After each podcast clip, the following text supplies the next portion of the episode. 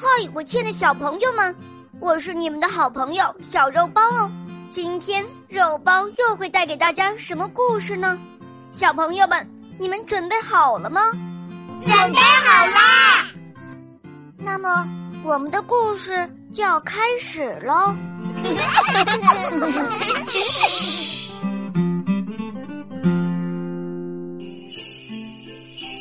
甲虫第二集。结婚后的第三天，甲虫就厌倦了。他要考虑甲虫太太和小宝宝的吃饭问题，他还想着自己的旅程。于是，甲虫就把太太和宝宝托付给别人照顾，自己又继续上路了。一天，甲虫来到一条小河边。哎呀，这可怎么办啊？我又不会游泳。这时，河里飘来一个白菜叶，看上去真像一艘小船。于是，甲虫乘着白菜叶渡过了小河。天快亮时，走来两个人，他们捡起菜叶上的甲虫，翻来覆去的研究。他们两人是很有学问的。其中一个男孩子说：“我们把它带回去做标本吧。”可另一个男孩说：“我们还是不要把它带回去了，我已经有这样的标本了。”甲虫觉得他这样说很没有礼貌，加上翅膀也干了，于是就从这个人的手上飞走了。甲虫飞呀飞呀，从屋顶飞到了温室里，它轻轻地溜进去，钻进新鲜的粪土里。这儿可真舒服，甲虫嘀咕道。不一会儿，他睡了过去。他梦见皇帝的马死了，梦见自己得到了马儿的金马掌。是啊，他就是因为金马掌才离开了马厩。这是一件很美妙的事情。甲虫在美梦中笑醒了。嗯嗯啊！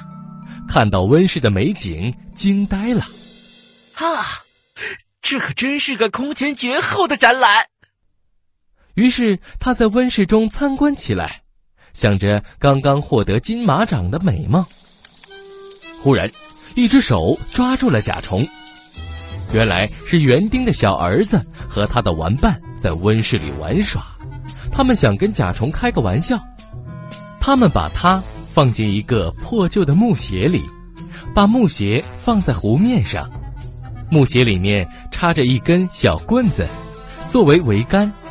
甲虫被一根毛线绑在这桅杆上面，看上去甲虫真像一个船长，可这湖对他来说太大了，所以他只有仰躺着，乱踢着自己的腿。就这样，他离开了岸，在湖面上越飘越远。甲虫害怕的喊：“救命啊！谁来救救我？”这时有一个苍蝇来访问他。苍蝇说：“啊，天气真好呀！我想在这儿休息一下，晒晒太阳。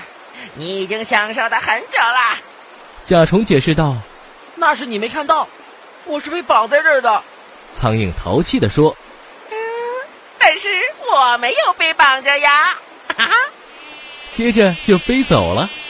我可算认识这个世界了，这个世界真可怕。难道我的旅程就要到此结束了吗？甲虫正想着，一条船过来了，里面坐着几个年轻的女子。看，有一只木鞋在漂流着。一个女子说：“哦，还有一个小生物绑在上面。”于是，其中一位拿出一把剪刀，剪断了绳线，救了甲虫。当他们走上岸的时候，就把它放在了草上。爬吧，飞吧，自由是一种美丽的东西。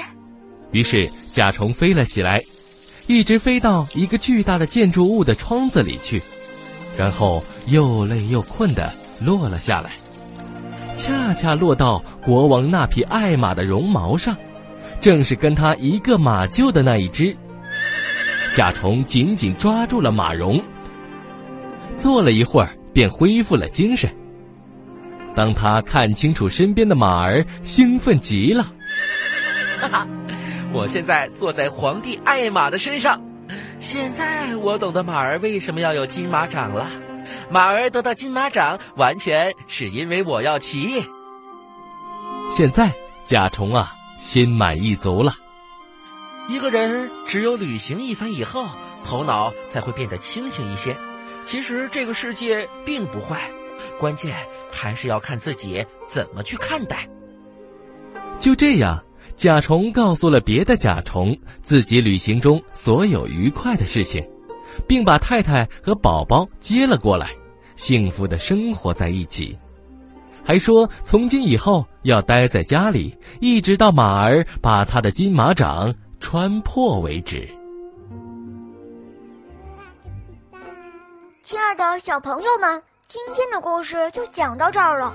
更多精彩的故事，请关注我们的微信公众号，请搜索“肉包来了”，加入我们吧。我们明天再见哦，拜拜。